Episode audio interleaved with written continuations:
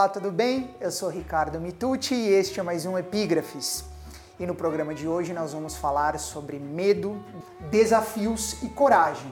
E para isso eu convidei a aventureira mais famosa do Brasil, eu me refiro à médica Karina Oliani. Karina, como vai? Tudo bem? Tudo, Ricardo, e você? Também, tudo jóia. Muito obrigado por ter aceitado o convite. É um prazer recebê-la no programa. Eu que agradeço por estar participando. A Karina, como eu falei, talvez a aventureira mais conhecida no Brasil, ela sem dúvida nenhuma parece que medo não faz parte do dicionário dela e coragem sobra para essa jovem aventureira.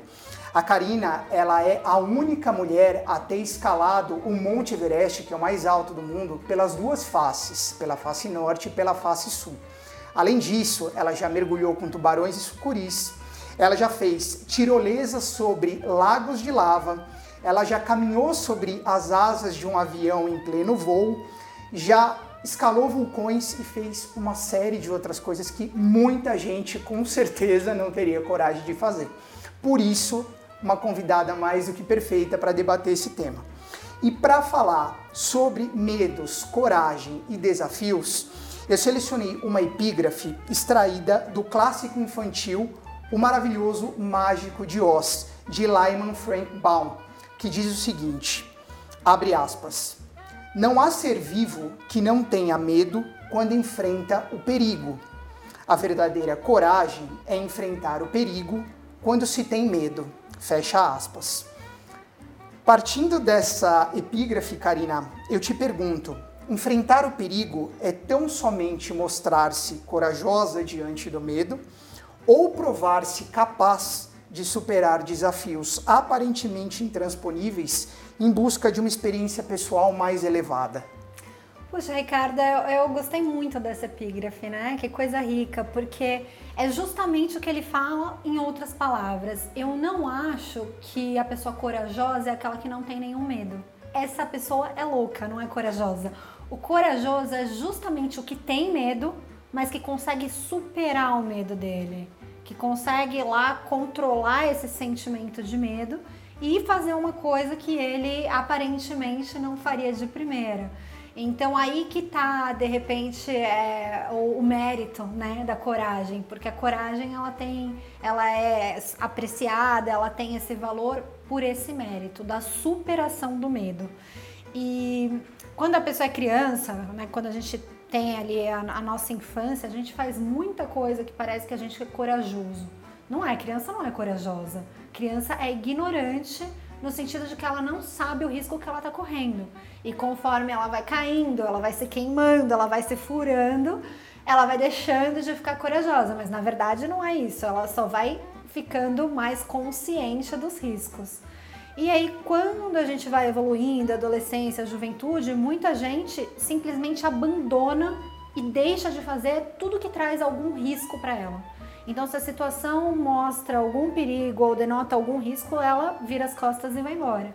E para mim foi o contrário. Quando a situação me tirava da minha zona de conforto e fazia o coração bater mais rápido e me deixava com aquele medo, é claro, de princípio ninguém gosta, mas depois que eu conseguia superar, eu gostava muito mais e ainda me dava uma sensação de prazer ainda maior do que o medo que eu sentia. Legal. Então eu comecei a ficar viciada nessa coisa de superar meus desafios. E aí eu comecei a ver que a zona de conforto ela é muito chata. E que se eu ficasse nela eu não ia conseguir nada do que eu queria. Então, por mais que quando você sai dela, você tem que batalhar, você tem que superar desafios, você tem que passar frio, você tem que enfrentar um batimento cardíaco na lua, você tem que treinar muito e tudo mais, mas lá na frente é mais gostoso. E é o que faz a vida valer a pena. E é o que você lembra de verdade, né? Porque a vida é muito rápida. Com certeza. Quando você olha para trás assim, você fala: caramba, já passaram 20 anos. voou. É verdade. E aí, o que, que você lembra desses 20, 10, 5 anos que passaram? Você lembra justamente desses momentos que você, não que você respirou, mas que você perdeu o fôlego. Com certeza, concordo. Só uma, uma, rápida contextualização da epígrafe, então. A epígrafe ela foi dita pelo feiticeiro de Oz ao personagem Leão Covarde, um dos companheiros de jornada da protagonista Dorothy no conto de fadas O Maravilhoso Mágico de Oz. É, o leão covarde, que se revela um animal medroso aí no início da história, ele pede ao feiticeiro que dê a ele a coragem que ele não tinha. Ao que escuta do mágico que não há ser vivo que não tenha medo quando enfrenta o perigo. E que a verdadeira coragem é enfrentar o perigo quando se tem medo, como diz a epígrafe, como agora a Karina comentou. E dando sequência então, Karina, o espanhol Miguel de Cervantes, no clássico Dom Quixote, ele escreve que, abre aspas, quem ama o perigo, nele perece, fecha aspas. Já o filósofo alemão Arthur Schopenhauer teria dito que, abre aspas, quem não tem medo da vida, também não tem medo da morte, fecha aspas. Ainda que todas as suas expedições e aventuras sejam meticulosamente planejadas, houve situações em que você temeu pela sua vida em algum momento? Ah, sempre há, né, Ricardo? Quando você tá. Porque assim, em alta montanha, o imprevisto é o previsto. Quando você vai para lá, você tem que saber que todas aquelas coisas que acontecem no meio do caminho é, é o que acontece na montanha. Você está indo para um ambiente que te, que te oferece essas situações inesperadas. Por mais que você tente ficar olhando previsão do tempo, é, um avalanche, Sim. né? Ele vai ter o gatilho ali a hora que tiver e não tem como prever. Tem como prever. Né? Então tem algumas coisas que realmente você não consegue prever e você tem que estar tá muito flexível e muito preparado para reagir rápido a essas situações. Pois é, como você dribla o medo nessas situações, por exemplo? O medo você não dribla. Não dribla. Ele tá lá e ele tá te mantendo vivo e tá fazendo você correr mais rápido, tá. você ficar atento, você ter um reflexo de desviar e de né, é um se defender. Ele é bom. Tá. Eu não acho o medo ruim. Eu acho o medo péssimo quando a pessoa deixa ele dominar ela. Porque se você tem algum medo que ele é tão mais forte que ao invés o medo é uma reação fisiológica de qualquer ser vivo, então qualquer animal, nós temos essa reação instintiva. Ela é uma reação medular, medicamente falando, né? Então não é que a gente escolhe ter ou não ter, ele vem. Acontece. Só que ele é muito ruim quando ele vem e toma conta de você. E ao invés de fazer o que o medo primariamente foi criado para fazer, porque ele é uma reação instintiva criado para te proteger. Uhum. Criado para você sair correndo, criado para você se esconder, criado para você ficar mais rápido e, e refugar, né, desviar de algum, de algum risco.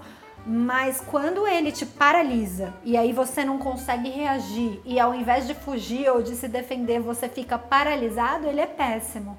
Então, eu acho que algumas pessoas, elas treinaram tanto ao longo da vida que elas aprenderam a controlar o medo. E aí elas usam o medo só a favor delas e não nesse efeito nocivo do Sim. medo de paralisar Sim. e de tirar os poderes. Pelo contrário, elas usam os poderes que o medo te traz. Porque o medo é uma, uma descarga de adrenalina absurda e adrenalina é bom. Você fica rápido, você respira melhor, a sua pupila absorve mais luz, o seu cérebro pensa mais, tudo é melhor, né?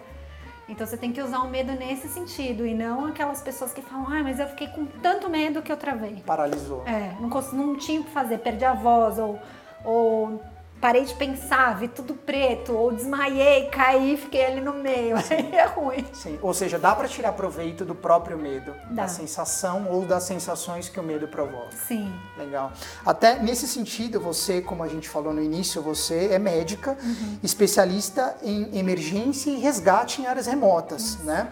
É, a opção pela medicina de emergência e de resgate em áreas remotas tem algum tipo de relação com uma possível situação de autoatendimento em casos de acidente que porventura você vivenciou, que alguém perto de você vivenciou, ou foi uma percepção mercadológica, digamos assim, para você escolher por essa área, Karina?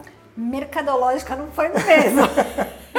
Porque nem existia esse mercado no nosso país, para você ter uma ideia. Você quando, inaugurou. É, quando eu fui fazer esse fellowship nos Estados Unidos, que me levou três anos para completar, eu fui a primeira médica da América Latina inteira a trazer esse diploma para cá. Que legal. E aí, quando chegou, ele não tinha muita validade mesmo. A gente fundou a BEMAR, que é a Associação Brasileira de Medicina de Áreas Remotas e Esportes de Aventura. A Bimar começou com cinco, seis médicos ali que eram entusiastas de natureza de esportes outdoor. e agora já é uma associação muito grande que está dentro das principais universidades médicas é, de São Paulo, né, da Unifesp, que é a Paulista, do HC lá na USP. Mas, inclusive, esse ano já teve o simpósio de medicina de extremos e medicina de expedições promovido pela BEMAR. Então, hoje em dia, eu vejo com muito orgulho esse caminho que eu ajudei a, a construir. A construir, né? Claro. Mas esse tipo de medicina, é, quando eu fui buscar ela, foi só pelo amor mesmo. Eu, quando eu me formei, eu falei, caramba, que profissão incrível, que coisa linda que eu escolhi. Mas eu não vou ser feliz fazendo isso. Porque apesar de toda a alegria e de todo o prazer que eu tinha em ajudar os outros quando eles estavam ali naquela situação de emergência, eu ficava o dia inteiro fechada em centro cirúrgico, o dia inteiro fechada em clínica, fechada em hospital. Eu chegava, ainda estava escuro, amanhecia eu estava dentro do hospital, quando eu saía já estava noite. Então eu não via uma natureza, eu não via a luz do dia, eu não via o sol nascer, o sol se pôr, eu não via bichos. E eu sou uma pessoa que eu preciso desse contato com a natureza. Sim. E eu falei, e agora, tá? Foram oito anos da minha vida que eu investi nessa carreira, né? Para chegar até onde eu cheguei agora. E agora eu descobri que não adianta porque médico ficou o tempo inteiro dentro de uma clínica, de um hospital, de um centro cirúrgico. E foi quando eu comecei a pesquisar, descobri três médicos californianos que tinham tido essa mesma sensação que eu tive, li a história deles tal. E eles tinham fundado a WMS, a Sim. Wilderness Medical Society lá em Utah. E aí já tinham vários médicos trabalhando com medicina aeroespacial, em parques nacionais, eles eram médico de resgate no Aconcagua, no Everest, no céu.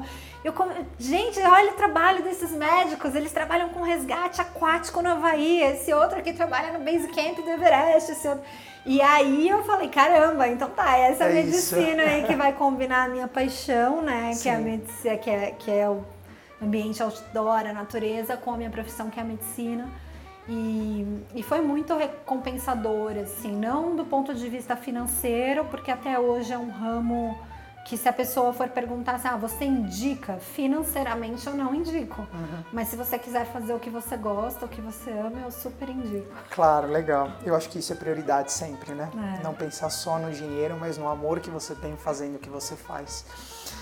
O escritor britânico H. Wells teria dito que, abre aspas, brincar com o fogo desenvolve em nós a habilidade de não nos queimarmos, fecha aspas. Você realmente nunca teve medo de nada? Ou voltando ao que você falou agora há pouco, desenvolveu essa habilidade de lidar com o sentimento, com a sensação de medo? Você, Não, eu tenho medo de várias coisas. Você tem medo de alguma Sim. coisa? Por exemplo? Por exemplo, injeção. Seria no mínimo cômico, né? É, não, mas é cômico. E as pessoas tiram tanto sarro de mim, principalmente o pessoal do hospital. Porque, né, ver lá a gente passando uns catéteres e pegando veia, e pegando acesso, entubando e aquelas coisas, principalmente na medicina de emergência.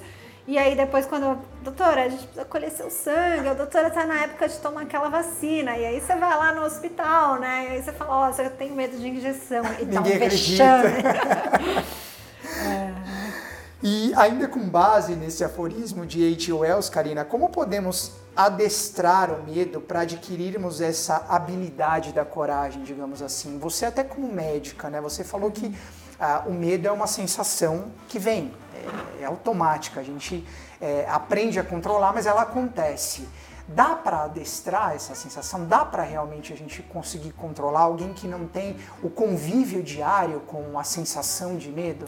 Dá, Ricardo. Se a pessoa quiser, ela tem que se expor a situações de risco. E Essa isso, é a receita. É, tem uma música, né, que fala aquela You wear sunscreen, sabe? Que Sim. ele dá um monte de dicas. Foi, foi uma música recitada numa formatura australiana. E tem uma parte que ele fala Do one thing every day that scares you. E ele recomenda você fazer uma coisinha que te tire da sua zona de conforto, que te dê um medinho todo dia. Uhum.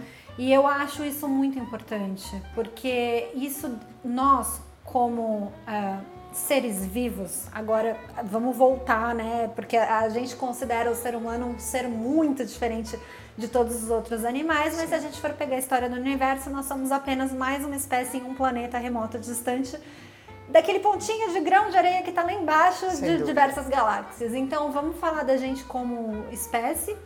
É, nós somos mamíferos, nós somos da classe né, dos vertebrados e nós temos todos os instintos que todos os animais têm e fomos criados para sobreviver na natureza como todos os outros foram. É, desafiando as leis do mais adaptado, né? A lei do que mais se adapta, não necessariamente do mais forte, do Sim. que mais se adapta. Sim. E, e, nós tínhamos que se adaptar, a gente tinha que correr dos predadores, a gente tinha que buscar alimento no topo das árvores, a gente tinha que escalar, a gente ficava às vezes três dias sem achar comida, a gente tinha que entrar em lugar escuro que podia ter cobra, aranha, qualquer coisa, mas ir lá para nossa sobrevivência, a gente tinha que enfrentar desafios com muita constância. E por conta disso, quando a gente veio para a cidade e tirou todos esses fatores que fazem com que a espécie animal, qualquer ser se desenvolva, a gente aboliu muitas oportunidades de se desenvolver. Então, por exemplo, antigamente a gente era muito mais resistente a variações de temperatura. Hoje em dia nós somos muito mais vulneráveis, né? E antigamente uma pessoa ficar cinco dias sem comer, gente, era a coisa mais normal do mundo, cinco dias sem comer. Hoje em dia, se a gente pula uma refeição, a pessoa já acha, meu Deus, essa criança, ele precisa almoçar, tomar café, jantar, comer um lanchinho da tarde. E como eu viajo muito e eu pratico muita medicina de expedição, é, em umas das, nas, nas minhas várias viagens que eu fiz para Uganda, para Ruanda, para Etiópia, para Somália, a gente vê a diferença de criação de um bebezinho lá na África e de um bebezinho em São Paulo, ou em Nova York, ou em qualquer grande cidade. E, e você vê que a criança sobrevive igual e às vezes ela é até mais esperta e ela é até mais reativa quando ela não é tão poupada de tudo. Porque ela tem que sobreviver. Sim. E ela desenvolve instintos que outras pessoas deixam de desenvolver. Literalmente é o tal instinto de sobrevivência. É o tal instinto de sobrevivência. Então, se você pegasse qualquer outra espécie, vamos tirar a questão humana para a gente não ficar né, se colocando muito no, no sapato, acho que fica mais fácil. Vamos pegar qualquer outra espécie. Então, vamos de repente pegar, por exemplo, um leopardo, uma chita e um leão. E aí, um desses animais a gente põe no zoológico e fica lá, paparicando, dá comidinha, dá não sei o que, o animal não tem mais que subir. Ele não tem mais que procurar comida, ele não tem mais que se defender, que lutar com outros animais. 200 anos depois, coloca esses três animais juntos num ambiente igual de selva e veja qual que morre primeiro. Com certeza aquele que foi paparicado. Né? Hum. Por quê? Porque a gente está privando ele de adquirir habilidades. Perfeito. Então, quando eh, eu tenho alguns amigos meus que falam, você é louca, pra que escalar o Everest? Pra que fazer o treinamento de guerra do exército dos SIGs no meio da Amazônia 20 dias? Pra que e eu falo para elas, olha, não, não, me tira essa oportunidade, né? Porque eu acho que eu evoluo muito, não só fisicamente, mas como espécie, mas eu acho que eu evoluo muito mentalmente também, no meu quesito de superação. As referências que eu tinha de dor, de dificuldade, de problemas, há 30 anos atrás. Mudaram completamente, imagina. E exatamente, hoje em dia, para eu achar que uma coisa é um problema, ela precisa ser um problemão, entendeu? Sim. Antigamente, se caramba, acabou a água pelas próximas seis horas. Acabou a água pelas próximas seis horas, já acabou por oito. Se acabou por seis, vamos lá, vamos, vamos seguir, né? Já estamos sem comer há três dias. Paciência, não vamos morrer antes de 30. A gente tem ainda muitos dias para ficar sem comer, vamos atrás de comida. Então, eu acho muito importante assim as pessoas saírem da bolha é, em todos os quesitos da vida, não só nesse de sobrevivência. Esse a gente usou porque ele é muito fácil de elucidar, ele é um exemplo muito fácil de entender, né? Mas eu acho que em tudo na vida, às vezes a gente Caramba, não conseguimos comprar o celular do momento. Nossa, é que um problema. problema. Pois é, é verdade. e aí você vai para um lugar que não existe, né? Celular, que é, não existe né? técnica, é, tecnologia, tecnologia nenhuma. Aí você vê que não, relaxa, não é nenhum problema isso. A evolução talvez acabou nos tornando mal acostumados, eu diria, né? Um Com muita coisa, um com muita coisa. Aí que entra talvez isso que você está dizendo, da gente sair um pouco da zona de conforto, né? Para até para adquirir essa habilidade, né? Adquirir uhum. a, a, a, vivência do medo e conseguir passar por isso. Com certeza. É mais ou menos por aí, então, né? Legal, bacana. No romance O Jogador, o russo Fyodor Dostoiévski escreve o seguinte, abre aspas, Talvez, depois de ter passado por um número tão grande de sensações, a alma não possa deleitar-se, exigindo novas sensações, sempre mais violentas, até o esgotamento total. Fecha aspas. Numa linha similar de pensamento, ao filósofo grego Sócrates é atribuído o seguinte aforismo: abre aspas. Uma vida sem desafios não vale a pena ser vivida. Fecha aspas. O que mais move você, enquanto aventureira, a enfrentar os seus medos e os perigos inerentes às aventuras que protagoniza? A necessidade por novas sensações e emoções ou a busca por uma vida menos pacata e previsível?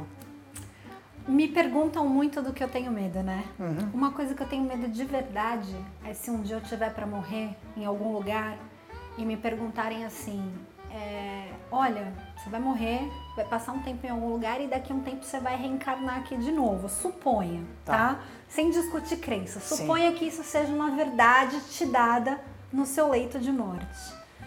E o meu medo é de responder: eu não quero ser a Karina de novo. Sério? Eu tenho, eu tenho por obrigação que fazer uma vida incrível, que a minha resposta seja com certeza eu quero ser a Karina de novo. Minha vida foi muito legal, ela foi muito boa, eu fiz tudo o que eu quis, porque é um presente que a gente ganha. Essa oportunidade de estar aqui é um presente.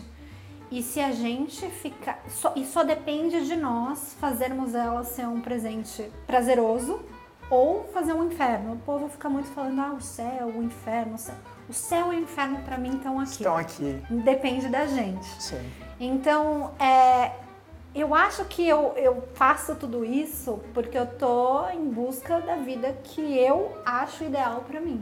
Que eu acho que é um presente, que eu tô vivendo um presente de acordo com o presente que me foi dado.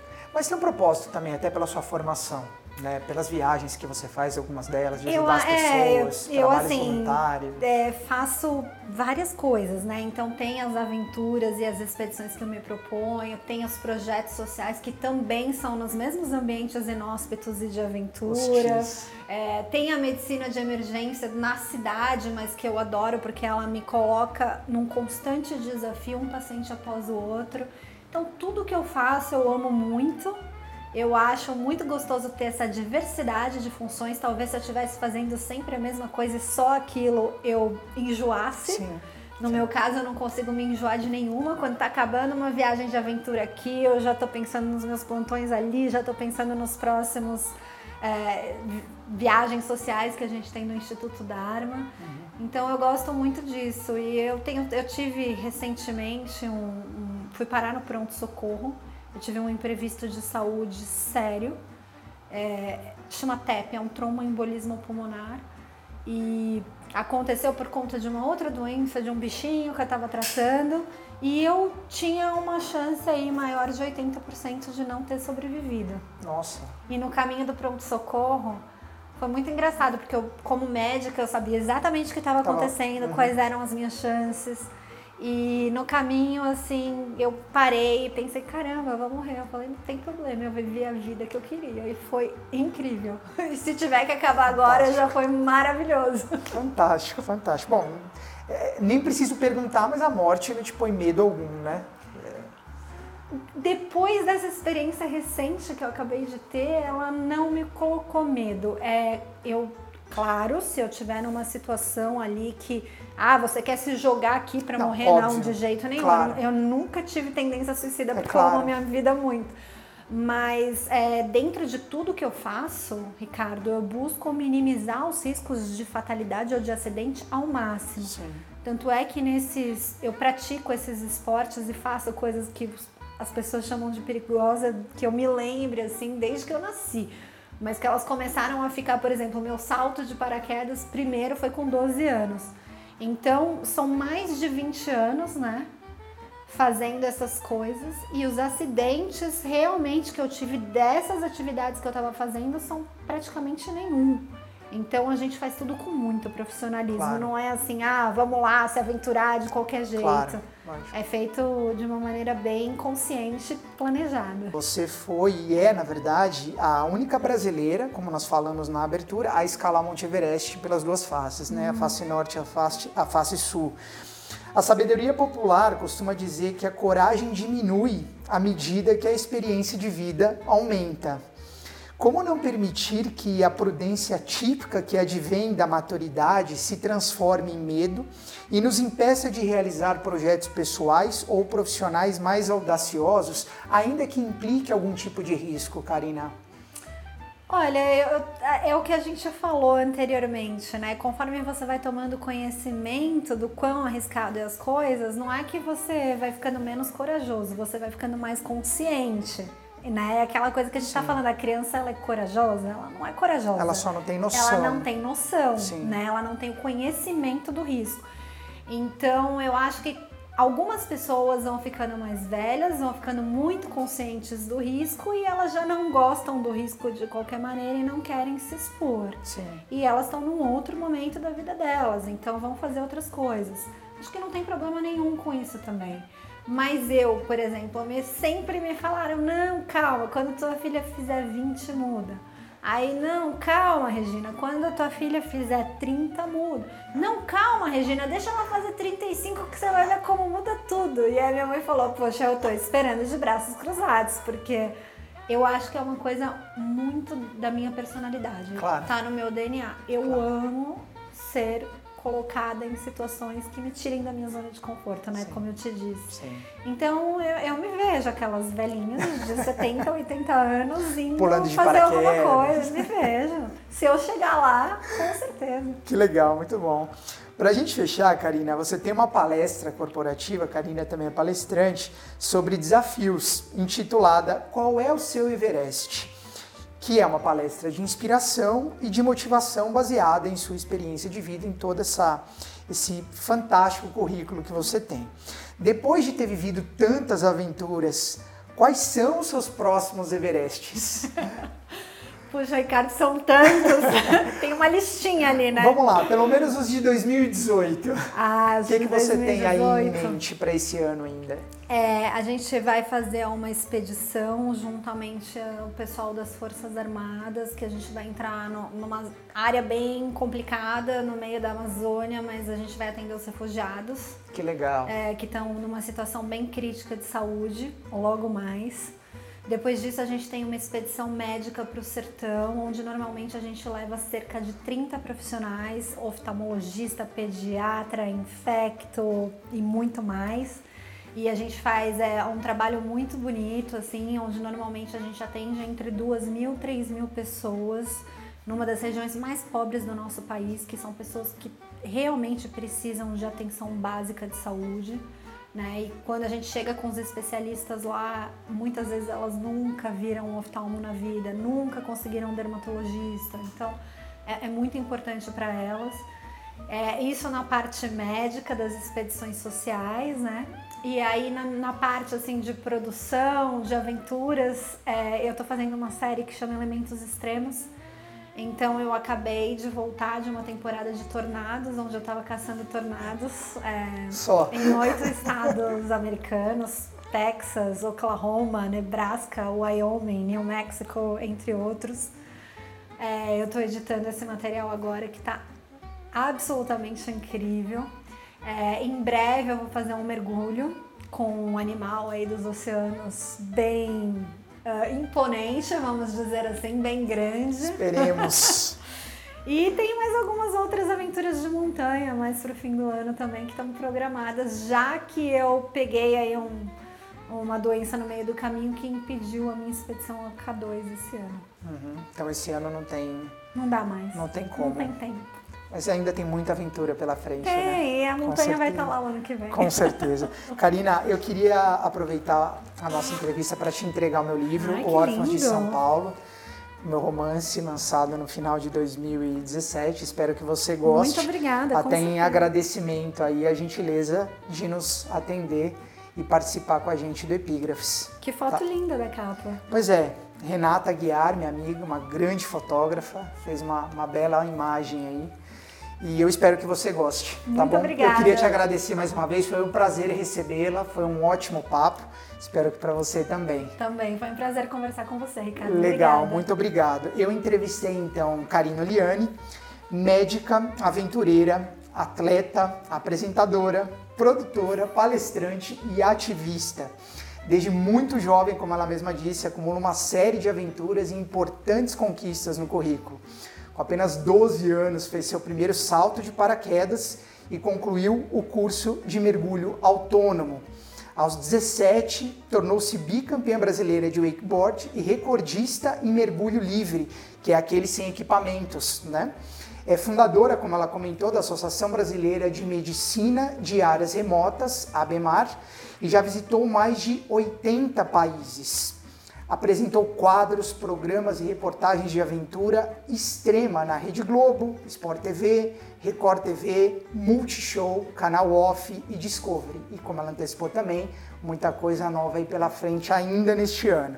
Para mais informações, para acompanhar o trabalho da Karina, que eu recomendo muito, acessem o site dela, o endereço está aparecendo aqui embaixo, carinaoliane, carina com K.com.br eu tenho certeza que vocês vão curtir muito, ainda que seja do sofá, as aventuras da nossa Karina Oliane. E se você gostou dessa entrevista, assim como eu gostei, eu peço para que você curta e compartilhe o post desse papo. Aproveite para se inscrever no meu canal no YouTube e ativar o sininho para que a cada vídeo novo você seja avisado. Não deixe também de me acompanhar nas minhas mídias sociais, no Facebook, no Twitter, e no Instagram. E aproveite também para acompanhar meu trabalho como escritor, autor dos livros Órfãos de São Paulo e Histórias Quase Verídicas, no meu site, o www.mitute.com.br. Então é isso, a gente se vê numa próxima edição do Epígrafes. Um grande abraço e até lá!